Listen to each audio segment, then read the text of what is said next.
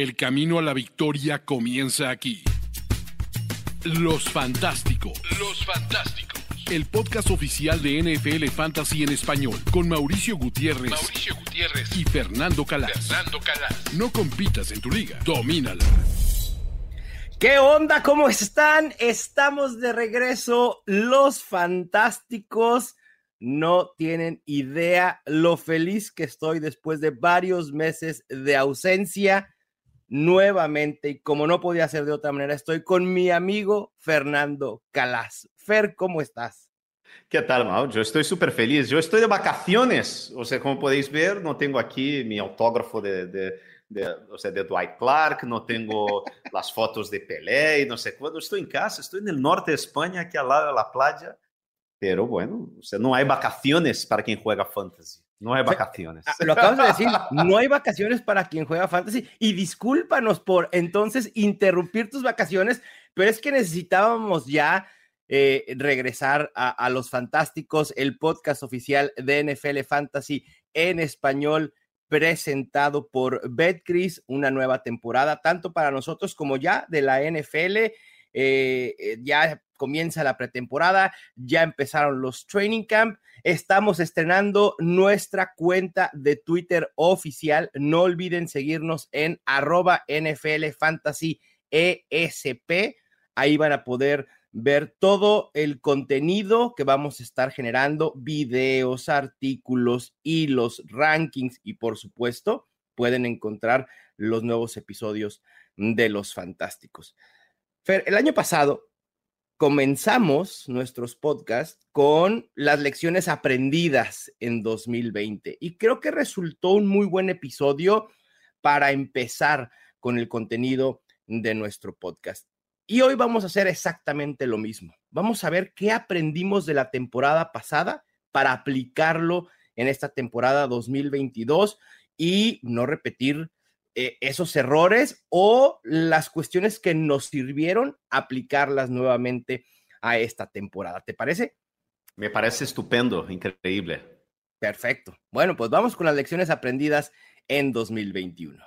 Los fantásticos. Fer, primera lección aprendida por ti la temporada pasada en Fantasy Football. La primera lección es que la gente, eh, no sé si es porque les estamos enseñando bien, o si están escuchando demasiado los fantásticos. Seguro que sí. pero que Fantasy Football está cada vez más difícil. La gente está cada vez jugando mejor, está cada vez entendiendo más de lo que va la cosa, eh, está entendiendo más eh, de, de, estrategias, de, de estructura, eh, de, de, cómo, o sea, está cada vez más, yo que sé, antes había mucha gente que llegaba a hacer su draft con una revista de dos, tres meses anteriores y no sabía muy bien quién draftear, iba y drafteaba un quarterback en primera ronda y ahora en ligas locales tú escuchas a gente hablando de la zona muerta, ¿no? del dead zone de running backs, la gente ya diciendo, no, o sea, no quiero Ezekiel Elliott porque tiene demasiadas carreras durante su, o sea, durante o sea, su corto periodo, ¿no? Porque yo vuelvo a decir, o sea, Ezekiel Elliott, o sea, tiene 25 años, ¿no? Va a ser, cumplió 26 años. O sea, es que es, un jovenazo. Pero hablamos, es, pero hablamos de Ezekiel Elliott como si tuviera 33, 34 años. Entonces, la gente está cada vez más preparada. Fantasy Fútbol ya no es eso de que, ah, bueno, cuando tú, porque mucha gente que nos escucha, y principalmente ahora, a principios de agosto, es gente que, ¿sabes? Le gusta la NFL, sigue la NFL, que está, bueno, o sea, muy actualizada con las noticias, lo que pasa en los training camps, es gente preparada, ¿no? Yo creo que cada vez hay menos casuales, en, principalmente en nuestra audiencia. Pero aún entre los casos, eh, preparándose, o sea, siendo todavía mejor. Sí, exactamente. Y, y, y, yo creo que es muy importante la disciplina, es muy importante estudiar muy bien eh, parte estructural. Es, muy importante dominar las partes medianas y, o sea, y las rondas bajas de estos drafts. Eso yo creo que, o sea, vamos estar, vamos a tener que estar cada vez más preparados para poder eso, seguir dominando nuestras ligas, ¿no? Sí, no hay, no hay duda absoluta de eso. Cada vez hay que prepararse más. Obviamente, no perderse ningún episodio de Los Fantásticos siguiéndonos en Twitter, tanto nuestras cuentas personales como la de NFL Fantasy en español. No, y hay otra cosa, Mauricio, que es, o sea, yo, por ejemplo, o sea, nosotros tenemos, para que la gente, por ejemplo, que nos está escuchando hoy la primera vez, Mauricio es un súper especialista en, en, en, fantasy. Para mí, el mayor especialista en fantasy en español. Ya o sea, sus rankings, sus rankings son espectaculares, sus artículos de, de, de opinión son increíbles. O sea, es un follow obligatorio ¿no? Tienes que seguir a, a, a, Mauricio para poder, o sea, eso, o sea, tienes que seguir tus rankings. Y yo soy un jugador profesional, o sea, yo juego fantasy por dinero, por mucha pasta, y es, o sea, son perfiles que, o sea, yo siempre decimos eso, ¿no? O sea, yo creo que se complementan. ¿no? Y entonces, yo, por ejemplo, en mis ligas profesionales. Eh, hace dos o tres años, quizás veía a un equipo, por ejemplo, haciendo zero running back o hero running back, ¿no? Eh, drafts estructurales, evitar running backs en rondas medias, tal. Y ahora mismo, por ejemplo, el año pasado, entrabas en una liga y ya tenías tres o cuatro incluso cinco equipos que ya iban a eso, porque en muchas de las ligas profesionales la gente eh, valora mucho los running backs, no sé qué, pero cada vez más va cambiando. Entonces, o sea, el fantasy está cambiando, el fantasy está empezando, como en la propia NFL, está empezando a entender la matemática avanzada, lo analytics, eh, o, sea, la o, sea, la teoría de la antifragilidad, ¿no? De que claro. running backs se lesionan muchísimo más que wide receivers. Y bueno, es así, esa es la realidad. ¿Y cómo, se, cómo contrarrestarla? Siendo cada vez disciplinados, sí. cada vez más siempre siguiendo nuestro plan. Eso es lo más importante. Nuestro plan, no, tu plan, porque cada uno sigue el plan que le dé la gana. Y, y sabes que también, Fer, creo que además de informarse, pero no es solo informarse a partir de que comienza la pretemporada, sino estar inmerso en la información que surge de la NFL y analistas de fantasy desde mucho antes, desde mayo, incluso en, los, en el proceso del draft con los novatos y, y, demás, ¿no? Y de hecho, una de mis lecciones es justo de los novatos. Y creo que, obviamente, con lo que hemos vivido en los últimos dos años, tuvimos a un Naye Harris, a un Justin Jefferson, a un Jamar Chase, y han sido años sólidos en producción para los novatos, yo todavía creo que hay que tener mucho cuidado con ese hype de novatos, porque la mayoría no suele producir.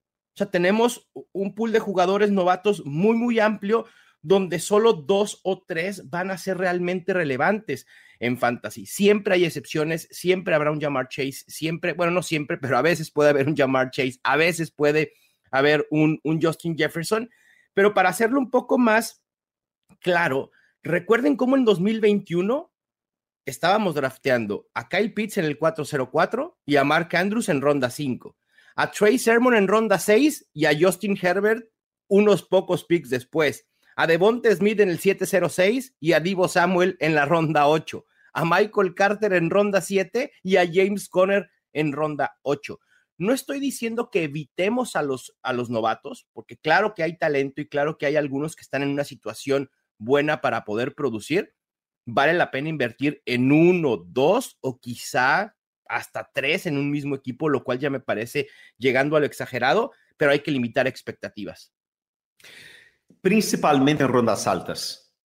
Principalmente en rondas altas. Es, la lesión de Trey Sermon y Javonta Williams el año pasado, por ejemplo. ¿Cuántas, ¿En cuántas ligas hemos draftado? Porque al final Kyle Pitts no hizo lo que se esperaba, ¿no? Cuando drafteas un, un, un tight end en rondas altas, que es quizás, pero Kyle Pitts ha tenido una temporada muy buena. Sí, ha sido uno de los mejores de ends. Totalmente. Como novato. La gente se olvida, claro, y la gente se olvida. Ha sido no, muy deja tú se olvida, Fer. La gente cree que Kyle Pitts tuvo una mala temporada. Y eso es sí. lo peor de todo. O sea, ahí es cuando dices, el proceso está erróneo. Sí. Porque Kyle Pitts es el talento, tuvo la oportunidad y produjo, pero bueno. No, entonces yo creo que hay que tener cuidado en rondas, en rondas altas. Eh, sí. Yo, yo evito. El año pasado, eh, Trey Sermon me ha, me ha destrozado en muchas ligas y Javonte Williams también, porque en ronda 5 o 6 que estamos drafteando, Claro. era justo donde estaba saliendo, por ejemplo, Divo Samuel, donde estaba saliendo Jamar Chase, y era, Sí. o, sea, o incluso, poco, incluso Cooper Cup, ¿no? Entonces, Sí, de acuerdo. al final dejabas de draftear a Jamar Chase para draftear a Trey Sermon o a Javonte Williams. Y, Imagínate sabemos. eso. y es así. Entonces, yo creo que nos ilusionamos demasiado, principalmente con running backs en Sí. rondas tempranas. Que este año no lo veo tan claro, ¿eh? o sea, no veo un hype tan fuerte por running backs que puedan irse en ronda 3, salvo Brice Hall. Creo que no Sí. hay otro que pueda irse tan alto. Probablemente el que sigue en, en ADP sería entre Kenneth Walker y, y James Cook. Sí, pero Brice Hall yo creo que va a ser la trampa este año.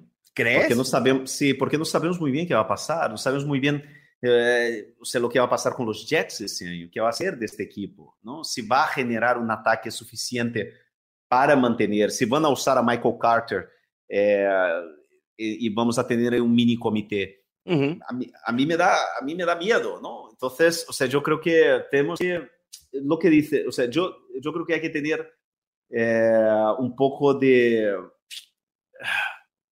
de calma, ¿sabes? Eh, yo creo que tenemos que tener calma. O sea, yo muy probablemente no voy a tener Brice Hall en prácticamente ninguno de mis equipos. A lo mejor me equivoco. Pero... Aquí- y aquí es donde nuestros perfiles, aquí es donde vamos a encontrar el complemento. Tú, en tus ligas de, de- de mucho dinero, de high stakes, ¿dónde crees que Brice Hall se esté yendo? ¿Cuál es el ADP? ¿Ronda 3? yo vi un, un draft esta Ujú. semana donde Brice Hall salió 2-4. ok, bueno. En ligas casuales, el ADP general en ligas normales, Brice Hall se está yendo en ronda 5. Y ahí es donde vamos a hablar mucho en este podcast y vamos a hacer este contraste, porque este no es un podcast de high stakes, o sea, son ligas Claro. totalmente distintas.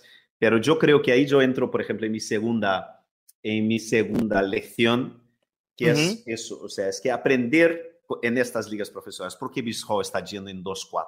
Claro. Porque en una liga que es como estas que yo juego yo, ¿no? que son ligas de FFPC, que es un- la web es como si fuera World Series of Poker, ¿no? las series mundiales de póker, pero en fantasy.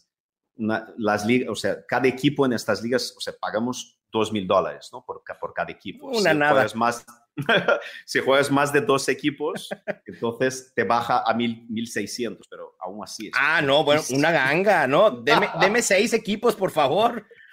Entonces, al final, lo que vas a ver en, estos equipos, en estas ligas es que el ADP existe, pero solo como una referencia, Claro. para saber más o menos. O sea, tú tienes que ir a por los jugadores que te gusten. Sí. Tienes que ir a por los jugadores que te gusten. Y eso me pasó mucho el año pasado. No me gustaban muchos jugadores en segunda y en tercera ronda, pero me gustaban muchísimo varios jugadores de cuarta y quinta ronda. Muchísimo. A mí me, me hubiera gustado muchísimo tener yo que sé, a Jamar Chase, a Cooper Cup, a Deontay Johnson, en- pero era imposible porque, porque salían más o menos en la misma ronda, ¿no? A medios Claro. de, de- de cuarta ronda. Entonces, yo lo, lo que ves lo que ves muchos en estos en estas ligas es que pues, el ADP no importa, o sea, lo que si tú si- porque por ejemplo, si tú quieres tener a Brice Hall y a AJ Brown en el mismo equipo, tienes que draftearles eso, o sea, Brice Hall o AJ Brown en segunda Claro. ¿no? Eh, y otro en tercera. Es básicamente eso, porque si no, no puedes tener a todos. Yo creo que Sí. eso es una cosa que, o sea, yo recomiendo a la gente, si no te gusta un jugador en la ronda 2, no le draftees porque es su ADP allí. Exacto. Baja un poco más, baja un poco más. Y eso es lo que vamos a hablar aquí mucho cuando hablemos de rankings, de jugadores que nos gusta y que no nos gusta. Y eso es lo que difiere mucho en ligas normales, ¿no? Que sigues el ranking, y en ligas, o sea, de, high stakes, donde, o sea, el, el ranking, o sea, tenemos lo que se llaman jugadores que, o sea, yo, por ejemplo, hay jugadores que por más que hayan bajado, caído, o sea, yo no los voy a draftar porque no les quiero en mis ligas. Claro. Y eso es lo que recomiendo a la gente que lo haga, principalmente en tus ligas. Al final, draftea los jugadores que te gusten y ya está. Te vas a divertir más. Probablemente Sí. también vayas a sufrir más, pero ¿qué le hace? ¿No? Al menos sufres con los jugadores que tú querías tener. Claro, pero ahí vuelvo, por ejemplo, yo siempre escucho, por ejemplo, a, a Sean Siegel. Sean Siegel es el, el pope, del, el- el- es el especialista que ha inventado hace 13 años el cero running back y la teoría de la antifragilidad, ¿no? Que, o que la ha llevado al fantasy fútbol. Que la teoría de la antifragilidad, pues es una teoría, yo sé que es filosófica, tal. Pero él en, él, él, él, en FFPC, él ha terminado un año primero y segundo. Wow. él ha ganado el primero y el segundo. O sea, es que pero para terminar running back. Claro, pero para terminar primero y segundo, tú tienes que tener dos equipos muy parecidos, porque si no, tú no terminas primero y segundo. Entonces, si tú vas haciendo, ah, porque mucho se escucha, ¿no? De tener shares, ¿no? De tener sí, diversificar, claro. diversificar como acciones. O sea, si, si él hubiera diversificado, él no hubiera terminado primero segundo. Él terminó primero segundo porque tenía en el mismo equipo a Jamal Charles en aquel año, que fue, o sea, su apuesta en rondas medias, ¿no? Entonces, al final tú vas a tener tus apuestas. El año pasado, yo, o sea, lo que me ha salvado el año pasado ha sido haber apostado en Mark Andrews en muchísimas ligas, en Debo Samuel en muchísimas ligas, ¿sabes? Y en, en, en, en, el ataque de Tampa, por ejemplo, ¿no? En Tom Brady y todo eso. Entonces, al final es eso. Draftea los jugadores que te gusten. Tocaste el tema, Fer, de tight ends y corebacks, y sé que una de tus lecciones justo tiene que ver con esta posición en fantasy. ¿Quieres de una vez eh, seguirnos con, esa lección? Adelante. No, yo siempre, o sea, es una cosa que la gente que nos escuchó el año pasado sabrá y es algo que es filosófico mío y no es una lección del año pasado, pero es eh, de varios años. Sí, todos los años es algo que siempre me... A mí me gusta tener un quarterback de élite y a mí me gusta draftear un quarterback, un quarterback no, perdona, un tight end de élite y a mí me gusta draftear un tight end temprano. Ok. Punto. Es una cosa que yo todos los años hago. Yo siempre digo a la gente, mira, eh, no está, o sea, es, es, una ventaja gigante tener a Travis Kelce en tu equipo. Sí. Y este año puede ser que esta ventaja sea todavía más grande, porque no sabemos muy bien qué va a pasar en el ataque de los Chiefs, pero sabemos que el ataque de los Chiefs van a ser buenos va a ser bueno, va a ser bueno. el ataque de los Chiefs va a ser la leche. Y es así, porque, porque tiene uno de los mejores quarterbacks de la liga, tiene uno de los mejores eh, entrenadores de la liga, tiene una línea ofensiva de la leche, tiene un talento espectacular. Entonces, perdieron a, a, Tarek Hill. Entonces, yo creo que es muy importante tener un Tyrant de élite, pero también es muy importante tener un quarterback de élite. Yo creo que la historia esta de esperar para draftear un quarterback, puedes ganar con cualquier quarterback yo, mi recomendación este año es que, es que nos escapemos cada vez más de los quarterbacks mediocres.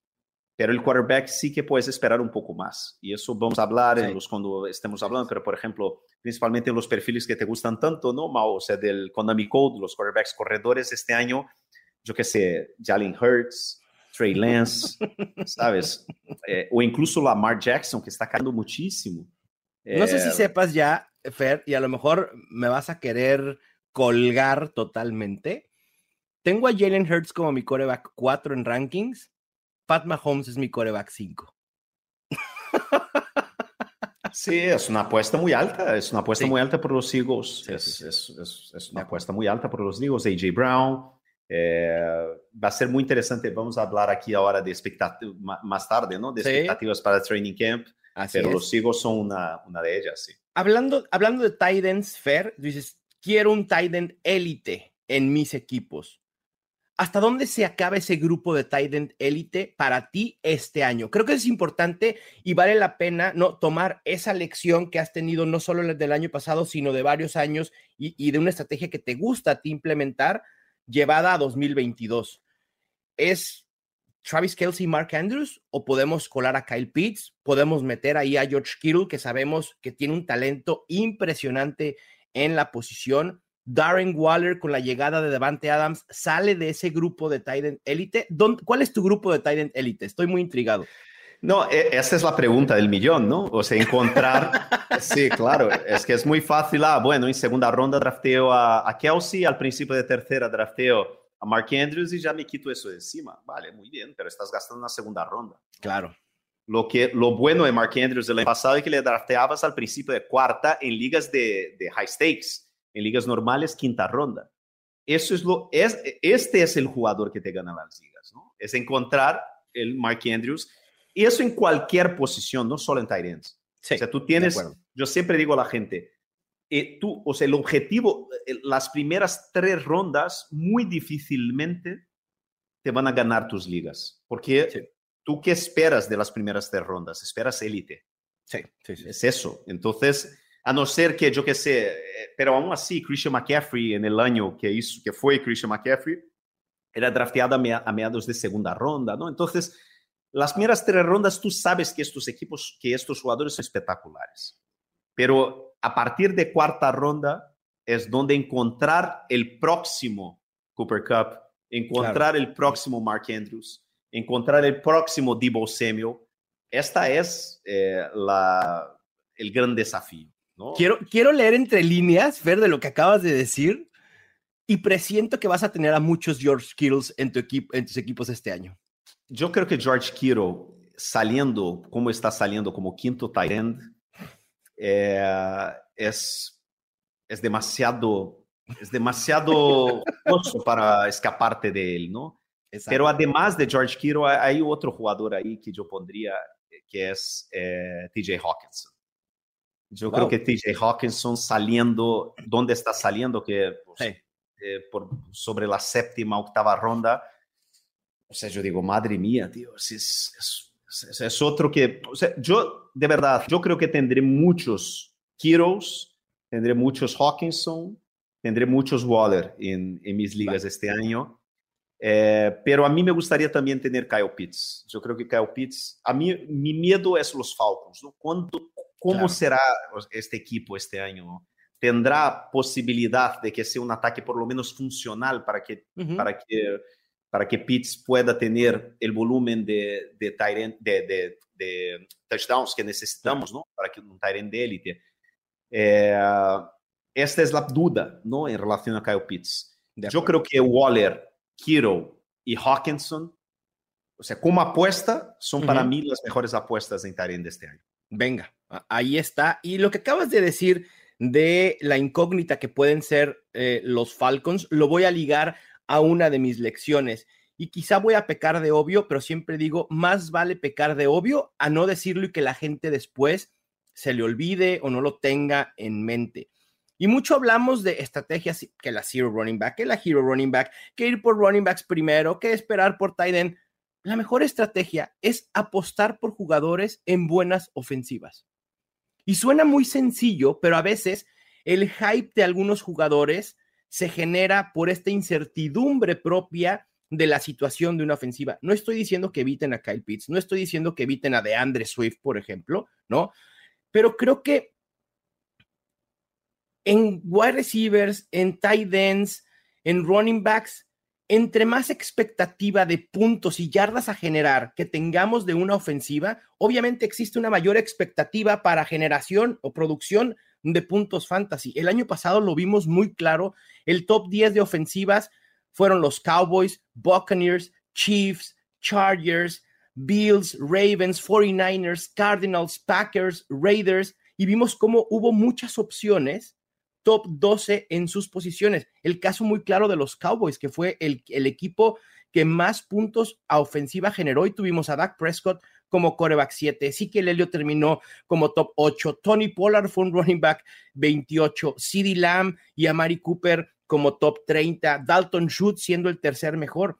La verdad es que vale, vale la pena hacer esa apuesta por las que creemos que serán buenas ofensivas. Insisto, yo sí estoy muy de acuerdo en diversificar, pero cuando se trata de running backs, wide receivers y tight ends, traten de tener en la mira a esos jugadores que creen que van a estar en ofensivas prolíficas. Más que apostar en jugadores, es apostar en ataques. Sí, ¿no? de acuerdo. Y es de donde viene la teoría del stack, ¿no? Que es, Uh -huh. eh, tú no, cuando drafteas un wide receiver de élite, intentar juntarle con su quarterback y que su claro. quarterback sea de élite, ¿no? Entonces, porque así, si por ejemplo drafteas a, a Jamar Chase en primera ronda, es que si Jamar Chase va a tener una buena semana, es porque muy probablemente Joe Burrow también tendrá, tendrá un, buen, un buen partido, ¿no? Cuando tenga, por ejemplo, Jamar Chase un partido de 150 yardas y 3 touchdowns, ¿quién le va a estar pasando el balón? Joe Burrow. ¿no? Entonces, es un poco apostar en ataques más que en jugadores y por eso se ve cada vez más en ligas de, de, de altas apuestas como las que juego yo, eso, Sí. o sea, es que se fuerza cada vez más el stack, porque quieres juntar a Travis Kelsey con, eh, con eh, Patrick Mahomes, quieres juntar a Mark Andrews con Lamar Jackson, quieres, jun- quieres juntar a, a, a Chase Higgins com, eh, com Joe Burrow, eh, Stephon Diggs com Josh Allen. Claro. ¿Por qué? Porque estás apostando en, las mejores, en los mejores ataques de la liga. El Totalmente. secreto de todo eso es descubrir quiénes son, quiénes van a ser los, los Bengals de este año. ¿no? Lo que fue el año pasado, que era, o sea, quien escuchó Los Fantásticos apostó por los Bengals y drafteó a, a- a- a Chase, a Higgins y a Burrow en décima ronda. Burrow estaba saliendo décima, décima ronda. Era pasado. regalo. Sí, sí. sí. Y nosotros avisamos, o sea, a por los Bengals. O sea, vamos a ver si conseguimos este año descifrar quién será la gran ofensiva este año. Quizás la gran ofensiva, los, Raid, los Bengals de este año son los Raiders, por ejemplo. ¿no? Sí, o los Eh, Chargers Josh Mc- sí, Josh McDaniels, sí, los Chargers, por ejemplo. Ujú. O los Chargers puede ser también un candidato a decepción. Hay mucha gente que, que- que cree que los Chargers puede ser un candidato a decepción. Ah, ha- habrá que. Quizás la gran ofensiva este año, quizás es, son los 49ers, ¿no? Es que la gente se olvida Sí. que San Francisco tiene, tiene una de las cinco mejores plantillas de toda la liga, ¿no? Y un De quarterback drafteado top 3 el año pasado, que ha sentado, que se ha desarrollado. Es que no estamos hablando de una apuesta, por ejemplo, como es la de los Dolphins con Tua o quizás de los mismos Eagles con Jalen Hurts. Claro. Estamos hablando de unas mejores plantillas de la NFL, que es Ujú. San Francisco, uno de los mejores entrenadores ofensivos de la NFL y un quarterback draftado en el top 3 del draft, ¿no? Entonces, y está, o sea, le están, eh, Trey Lance está saliendo casi en décima ronda. Tardísimo, sí, tardísimo. Entonces, yo creo que un poco el secreto es encontrar estas, estos diamantes ahí Sí. escondidos más abajo del draft. Pero lo que dices tienes toda la razón. Apostar más que por jugadores, apostar por ataques gloríficos. De acuerdo, sí. Y ahorita hablaste del tema Jamar Chase y Bengals y quienes estuvieron al pendiente de los Fantásticos el año pasado, no hicieron caso del ruido que se estaba generando en el training camp de los Bengals. ¿Te acuerdas ese momento en que Jamar Chase no atrapaba un solo pase, Fer?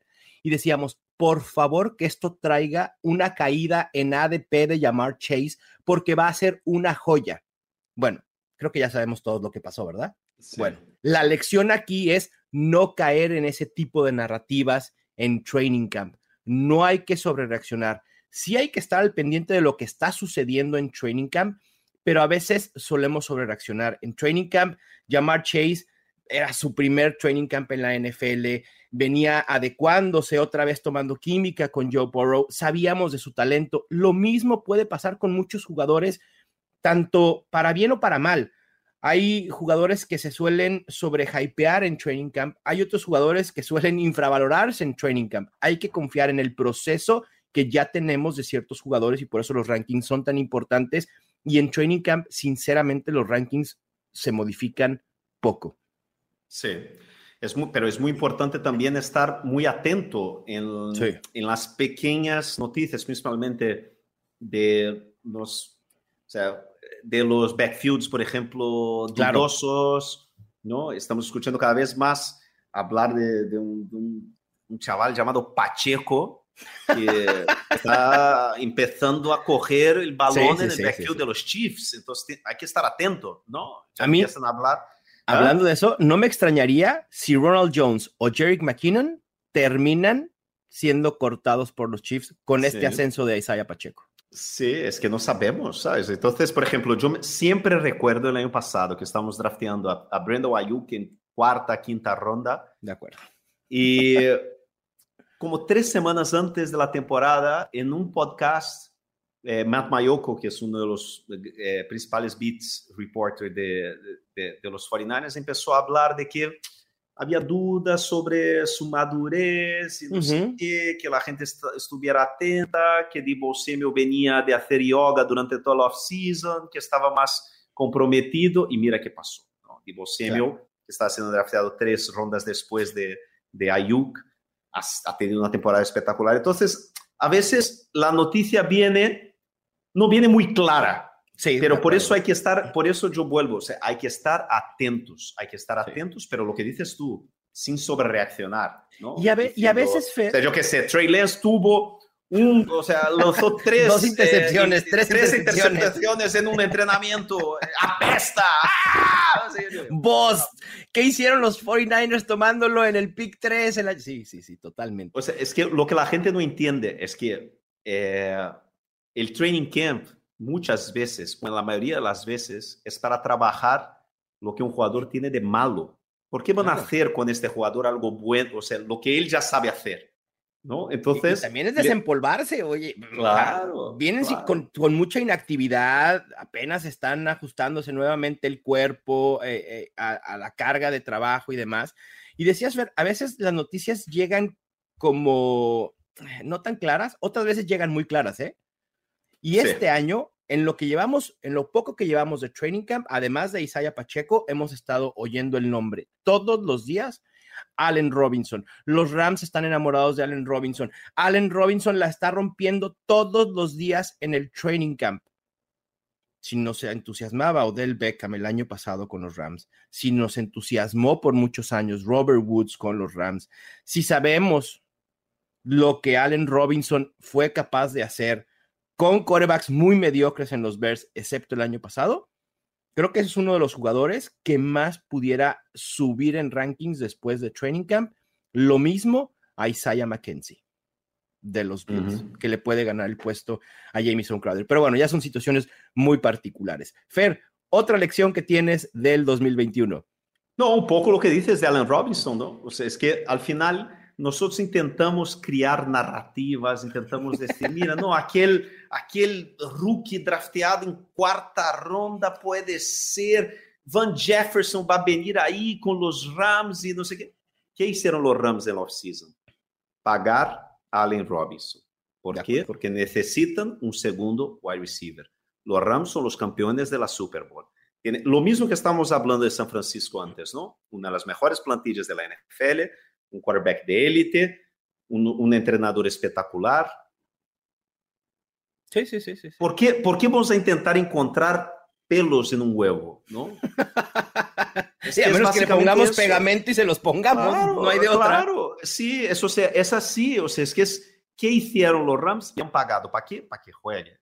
Y es claro. así, o sea, a veces las, o sea, nosotros lo que tenemos que hacer es parar de crear narrativas é, extraordinárias, não? como hicimos com Javonto Williams na temporada passada. Sim. A partir do momento que os Broncos mantiveram a eh, Melvin Gordon, es que estava claro sim. que os Broncos nos estavam dizendo que ia ser um comitê e que não claro. ia jogar. Sim, não ia jogar como lo esperávamos. Ah, ele vai, o talento vai sobrepassar. Hum. Está aí, Melvin Gordon. É. Melvin Gordon não é um, não é um jugador cualquiera, es un buen ahí, running ahí back podemos, en primera ronda. Ahí podemos rescatar otra lección que no teníamos en nuestro guion, pero es la situación importa más que el talento en muchas ocasiones en fantasy. Sí, pero también hay que apostar en el talento. ¿eh? Sí, por supuesto, porque el talento te permite, o sea, el talento de los jugadores les permite crearse oportunidades. Eso también sí. es muy cierto. Pero ahí vuelvo en lo que estabas diciendo tú de las buenas ofensivas. Uh -huh. Hay que apostar por el talento, pero no en rondas altas. No en claro. rondas altas. Sí, Ni siempre, muchísimas veces, muchísimas veces, eh, el talento no es suficiente para superar malas situaciones. Que es, por ejemplo, lo que llevamos, lo que vimos durante, con, con Stefan Diggs durante años, ¿no? Eh, quando estava nos Bills, quando sí. estava nos Vikings. Ou, por uh -huh. exemplo, o que vemos com, eh, como se chama, o chaval de, que acaba de renovar com os Redskins, não? Eh, como se chama? con Commanders, Terry McLaurin. Terry McLaurin. Nuestro Scary Terry. É maravilhoso, é um dos melhores talentos da NFL, pero está em uma situação nefasta. ¿no? Entonces, eh, ahí ah, está en una situación de fácil. Lleva tres años que llevamos, que llevamos drafteándole. tercera ronda, en tercera ronda. Ahora su ADP va a estar en el punto más bajo. Y, pero todavía sigue siendo alto, para mi gusto. va a jugar con el mejor coreback con el que ha jugado en toda su carrera de NFL. Seguro. ¿No lo crees? No, yo no creo. bueno, aquí claramente hay alguien que no cree en Carson Wentz. Yo tampoco creo, pero para mí sí es una mejora a lo que ha tenido Terry McLaurin en su carrera. Hablando de estos cambios de coreback, yo tengo una lección que, que tiene que ver mucho al respecto y es no infravalorar un cambio de coreback para generar una mejor situación. Y obviamente el caso más claro es Cooper Cup. ¿No? El año pasado, que pasa de tener a Jared Goff a tener a Matthew Stafford y tiene una temporada histórica. En 2022, pongan la mira Broncos con Russell Wilson, Michael Pittman con Matt Ryan, que sí creo que también es una mejora respecto de lo que tenían el año pasado. Y van a decir, ahí van otra vez con este equipo, DJ Moore con Baker Mayfield. Es otro que también me da mucho miedo. A mí, yo, a mí no me parece que, sí, a mí no me parece que Baker Mayfield sea mucho mejor de lo que tenían los Panthers anteriormente. Porque tú, tú amas a Sam Darnold, pues, pero... no, o sea, fue una decepción el año pasado, pero bueno. Eh, pero yo no sé, o sea, a mí me... Te causa Pero sí, lo, o sea, yo, yo te digo, los Broncos este año, eh, yo te digo, para mí, yo voy aquí, yo, sé que no es el, programa de las Bold Predictions, pero... pero te puedes aventar una, ¿por qué no? Es el primer episodio de esta nueva temporada, dale. Pero para mí, eh, el Cooper Cup de este año es Cortland Sutton. Ahí está. Yo también eh, prefiero a Cortland Sutton que a Jerry Judy y me parece que tiene una gran posibilidad de ser top 12. No sé si ser el, el, el, el Cortland Sutton, digo el Cooper Cup, pero sí, me gusta mucho el talento, la situación es que no, puedes, ir en contra de Russell Wilson. Sí, Cortland Sutton, yo te digo, eh, el gran desafío y el gran objetivo que tenemos que tener en las rondas medias es encontrar quiénes son los jugadores que están este año en rondas medias, que el año que viene van a estar en primera y segunda ronda. Y yo creo que Cortland Sutton va a estar en primera ronda el año que viene. De acuerdo. Queremos encontrar a lo que hicieron en algún momento en temporadas anteriores Chris Godwin, Dionte Johnson, ¿no? Ese es el tipo de jugadores que quieres en rondas 4, 5, 6 o 7, esos que pueden dar al siguiente año un paso increíble, empezando por 2022. Fer, ¿tienes alguna otra lección o ya las cubrimos todas? No, yo running backs, muy rápido. Eh, los running backs se están quemando cada vez más temprano. O sea, son ya lo que hablábamos antes con la edad de 29 años, que era la edad límite para un running back, ahora ya podemos bajar para 25 casi, ¿sabes?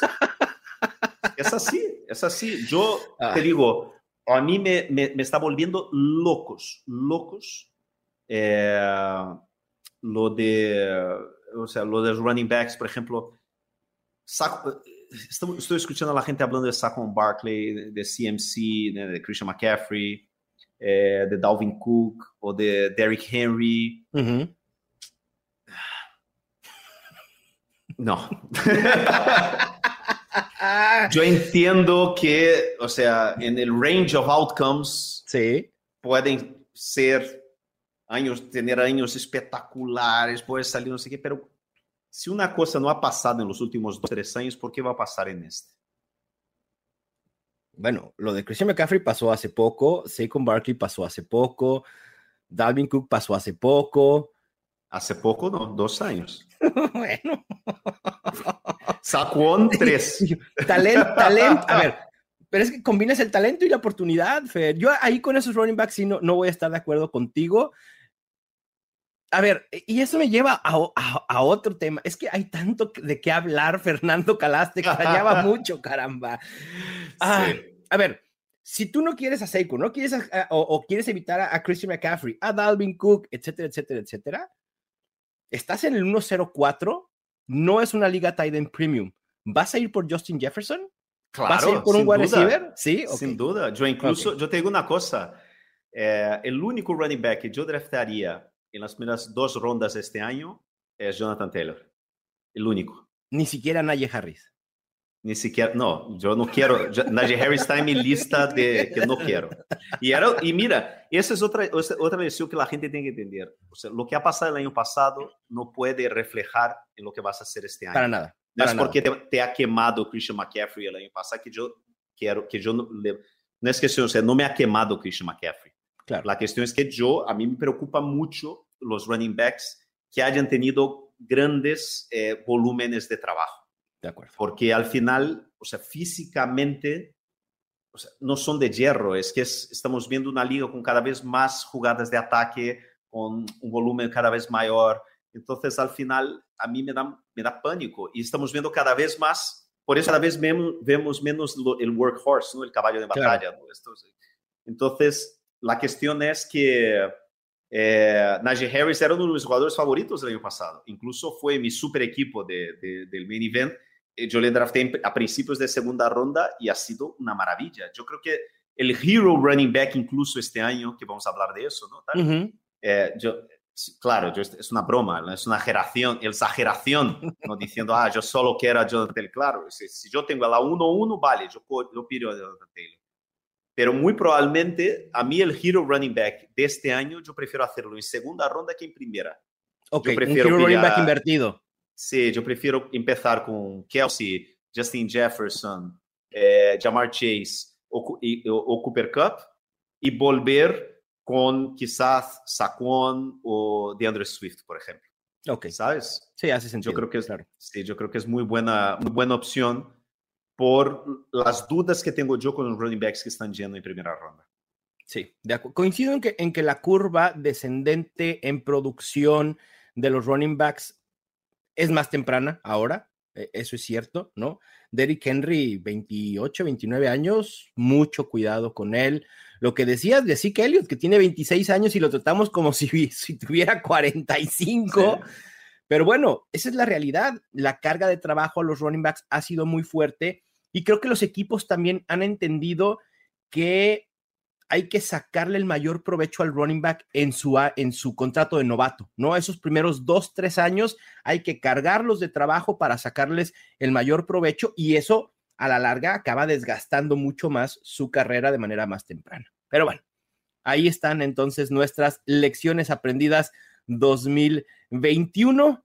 Vamos a una de nuestras secciones favoritas, que es ya impensable no tenerla, Fer, nuestra ofensiva en serie. Ofensiva en serie. Comenzaron los training camps. Vamos con nuestras cinco historias o situaciones a seguir. Venga, Fer, la primera.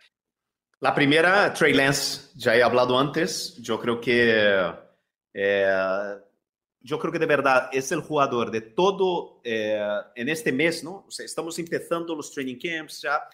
De ahora hasta el principio de la temporada, este mes que tenemos, yo creo que es el jugador que más potencial tiene de que su ADP, de que donde esté siendo uh -huh. drafteado, de un salto bestial. ¿Sabes? De, de que salte de, yo qué sé, dónde está saliendo ahora, décima ronda, novena ronda, que salte tres eh, rondas tranquilamente. Porque cuando empiece a jugar la preseason, porque va a tener que jugar, porque lleva tres años sin jugar y ha jugado muy poco. O sea, es lo que la mayor, el mayor duda en relación a Trey Lance, ¿no? O sea, es que es lo poco que ha jugado en college y el tiempo que lleva sin jugar, ¿no? Entonces, cuando empiece ahí a jugar la pretemporada y las bombas empiecen a salir y la gente empiece a recordar de cómo fue Mahomes en su segunda temporada, yo creo que la posibilidad de que dé un salto sea bestial. Sí. Entonces hay que estar muy atento a él. Ojalá Kyle Shanahan sea, aguante un poco y no desvele en la pretemporada lo que viene sí, por delante por y favor. nos ayude a tener sí. cada vez más por Trey favor. Lance cada vez más Brandon Ayuk cada vez más George Kittle. Más, pero yo creo que este es un sueño que va a ser difícil de que nos mantenga mal. Yo creo que Trey Lance va a subir y va a subir mucho desde, durante la, la pretemporada. Estoy totalmente de acuerdo. Siguiendo en esa misma división, hay una historia, situación que creo que vale la pena seguir. Y no creo que sea propiamente una batalla de running backs, pero lo que hay que ver cómo se va a distribuir el ataque terrestre de los Seahawks entre Rashad Penny y Kenneth Walker. Eh, hay muchas incógnitas, habrá que ver. Creo que la mano la lleva Rashad Penny, pero hay que estar muy al pendiente sin entrar eh, en mucho detalle. ¿Tú qué otra situación? A mí, no, y a mí me gusta, yo sé que ofensiva en serie tiene que ser rapid fire, ¿no? Pero es que estos, estas, son, estas son las batallas que más nos gusta a la gente que juega con el sistema de draft eh, más de zero running back, ¿no? Porque estos son los backfields que nos gusta tener estos jugadores drafteados en rondas medias, bajas, que pueden explotar a cualquier momento. Sí, de hecho, casi todas mis situaciones, excepto una, Fer, son de, de justo de running backs en backfields con incógnitas. Tengo acordar el Patterson con Tyler Algier, creo que pueden ser un buen complemento, pero habrá que ver cómo los comienzan a utilizar en los Falcons. Tengo a Damian Harris con Ramondre Stevenson, Hoy Bill Belichick lanzó un mensaje muy claro de me importa poco tu fantasy fútbol. Ya lo sabíamos, pero bueno, ya hoy tenemos confirmación oficial de que a Bill Belichick le vale un pepino nuestros equipos de fantasy. Ramondre Stevenson me gusta mucho, es uno de los running backs que más he estado drafteando eh, eh, eh, ya esta temporada. Y la otra es Damian Pierce contra Marlon Mack y Rex Burhead. Hay posibilidad que el novato puede establecerse como el running back principal de los Texans. Y aunque la perfilamos a que sea una de las peores ofensivas en la NFL, creo que puede tener algo de valor.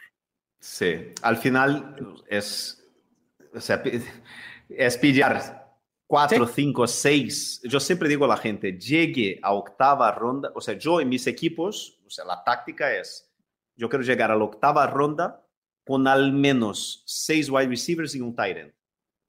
Eso es lo que quiero, al menos. ¿Por qué? Porque a partir de ahí, o sea, tú tienes, o sea, tu base, tu piedra filosofal de tu equipo, y ahí, pues, o sea, las rondas siguientes, en una, una ronda pillar a Rashad Penny, en otra Cordell Patterson, en otra eh, Ramon Stevenson y en otra Marlon Mack, por ejemplo. Y si uno de ellos, con uno, uno, uno te vaya bien. Exacto. Si tienes a cinco, seis running backs con este perfil, las posibilidades que uno pegue son altísimas. Y ya, con eso la libraste. Sí.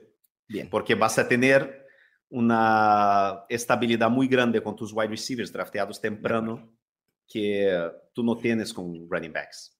Venga, Fer, ¿qué otra situación quieres estar al pendiente en Training Camp? Yo estoy, quiero estar muy pendiente, ya hemos hablado de él, ¿no? Pero está con Barkley y Christian McCaffrey. Yo quiero saber cómo están. Yo quiero verles jugar, yo quiero ver cómo están, porque tiene un potencial de, que, de ser estos jugadores que tienen mil yardas de carrera y mil yardas de, de, recepción. Sí. Como ningún otro running back de la liga tiene, ¿no? Entonces. Ojalá los podamos ver ¿eh? en pretemporada. Yo creo que los van a limitar un poco, pero creo que sí nos pueden dar signos de que están al 100%. Claro, y en, en, el, en, el, training camp, ¿no? O sea, se están entrenando bien, se están bien, hay que estar muy pendiente de ellos. De acuerdo. ¿Qué otra, Fer? Bueno, yo eh, eh, iba a bromear con lo de Fat Lenny o Playoff Lenny, ¿no? Playoff Lenny toda la vida. Ya el otro día salió ahí una, fue, el otro día salió una bronca, ¿no? Que le echó Tom Brady eh, a Fat Lenny, ¿no? Dijo, pero tío, o sea, que Fat Lenny le han drafteado en el, backfield y le echó una bronca tremenda, que tienes que conseguir más que una yarda, que no sé qué, tal. Bueno, yo Rashad White le sigo teniendo en muchísimas ligas. Me gusta mucho rookie, running back. Por si acaso, por si acaso. Sí, hay que ver. Pero creo que el hype de Rashad White en... Ah, no sé si está desmedido. A mí me preocupa, y lo he dicho en muchos espacios, me preocupa que no es bueno protegiendo al coreback. Y eso en un sistema que tiene a Tom Brady, que acaba de cumplir. Tom Brady odia, odia a los rookies, odia. Además, además. Y si no lo pueden proteger, va a decir, a mí no me pongan a este compadre en el terreno de juego, pásenme a Fat Lenny. Totalmente. Claro, yo, yo también creo que Fat Lenny, eh, que, que, Playoff Lenny va a volver despacio. Es un, es un profesional. ¿Qué otra situación, Fer? Ya, ya hemos hablado, no lo sigo. Yo quiero saber cómo va Jalen Hurts, y, eh, ¿sabes? O sea, con, con AJ Brown, ¿sabes? si, bueno, ellos ya tienen es que yo creo que AJ Brown o Jalen Hurts, uno de los dos es padrino del hijo del otro, ¿sabes? O sea, que la relación personal muy importante. Eso, eso parece que no vale para nada, pero vale mucho. O sea, se conocen, tienen una buena relación sí. y eso vale mucho. Pero yo no estoy totalmente convencido de que Jalen Hurts sea un quarterback titular en la NFL. Lo tenemos que ver, ¿no? Eh, y esta es la temporada que vamos a, que vamos a tener claro, porque él va a tener armas a su alrededor. Entonces... Por favor, Fer, no empieces a echarle carbón al tren del hype de Garner Minshew. no, no estoy diciendo eso. Yo no creo que va a entrar eh, Minshew, pero yo tengo miedo de que sí, sí, sí. Hurts no sea... Implosione, claro. Sí, sí, sí, desde dentro.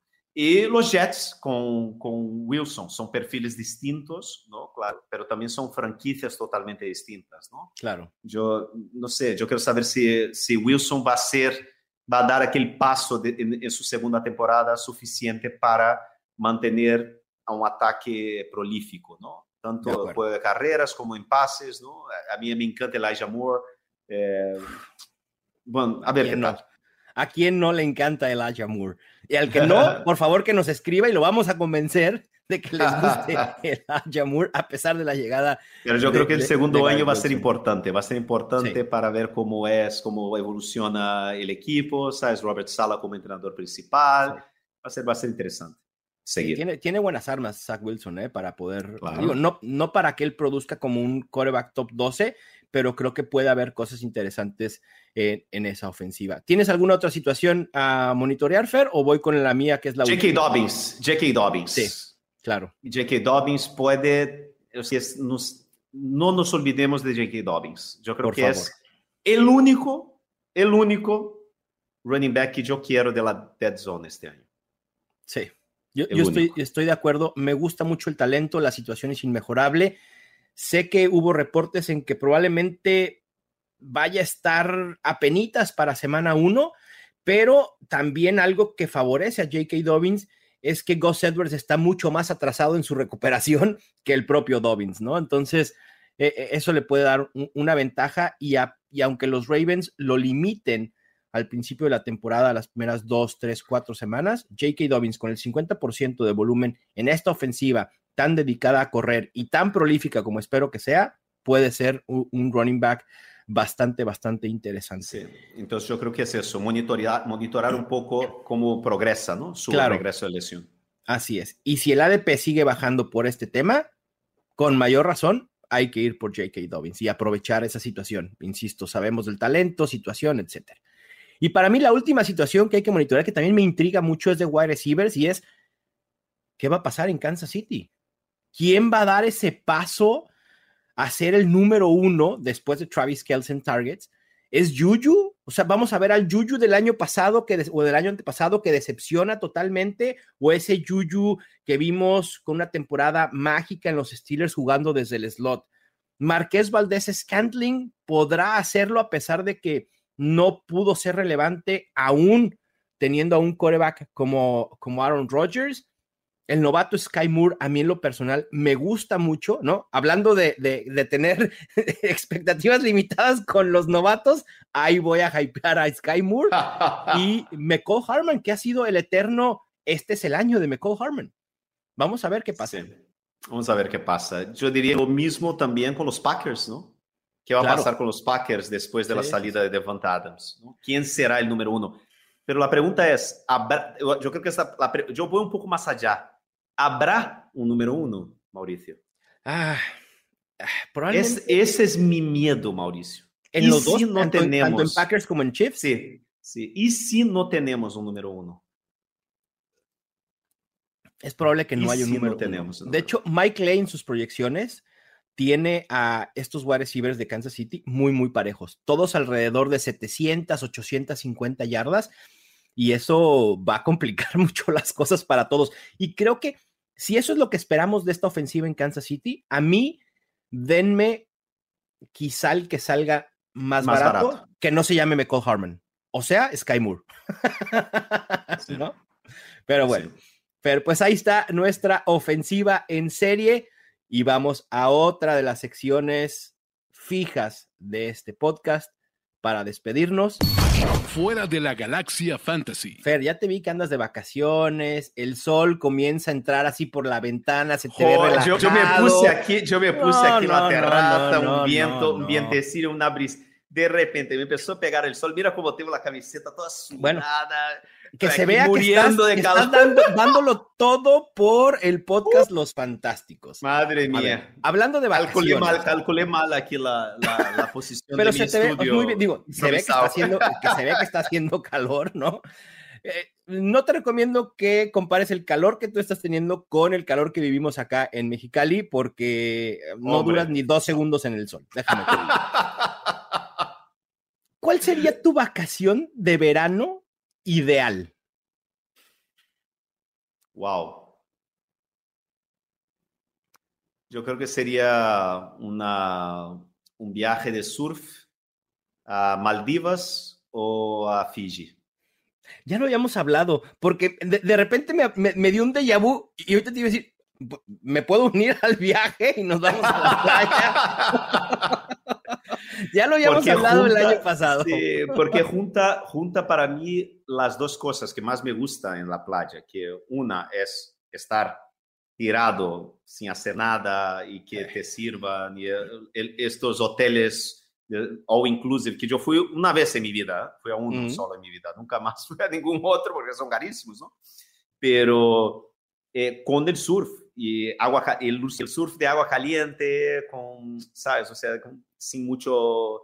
Porque, por ejemplo, yo estoy aquí en el norte de España, donde hay muchísimas olas y está muy bien, pero aquí el agua está fría, ¿no? Lo siguiente tienes que entrar con, ¿sabes? Con, con preno. Sí.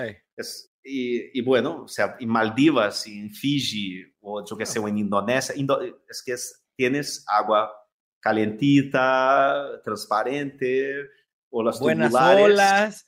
Sí, claro.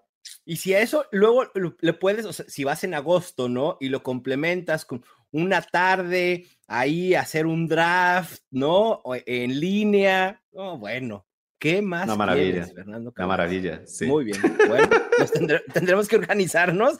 Eh, producción, tome nota, por favor, porque probablemente en alguna de las temporadas de Los Fantásticos estaremos eh, ambos eh, eh, allá en las Maldivas y pues tendremos que hacer el podcast de ya. Nos vamos a tener que sacrificar, Fer. Fer, Sí. un placer. De verdad, estar nuevamente grabando contigo. No podía esperar para, para estar nuevamente juntos después de lo que vivimos en el Super Bowl que nos vimos por primera vez y estuvimos conviviendo, que fue un momento espectacular. Eh, estar nuevamente en Los Fantásticos es un lujo y ya preparando una nueva temporada. Yo igual, tío, ya sabes que yo, yo, yo, yo llevo ¿qué? tres o cuatro semanas escribiéndote todos los días ahí. ¿Cuándo empezamos? ¿Cuándo empezamos? ¿Cuándo Sí, sí, sí, empezamos? sí. Pues ya, hoy Ya, ya oficialmente empezamos. empezamos.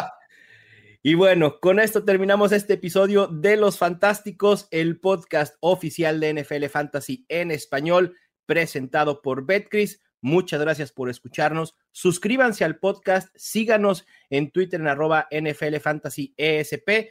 Nos escuchamos pronto. Suerte en sus drafts, excepto si juegan contra nosotros. Ya tienes todo lo que necesitas para dominar tu liga. Los Fantásticos. Los Fantásticos. El podcast oficial de NFL Fantasy en español. Con Mauricio Gutiérrez y Fernando Calas. Productor ejecutivo Luis Obregón. Voz en off y diseño de audio Antonio Sempere para Finísimos Podcasts.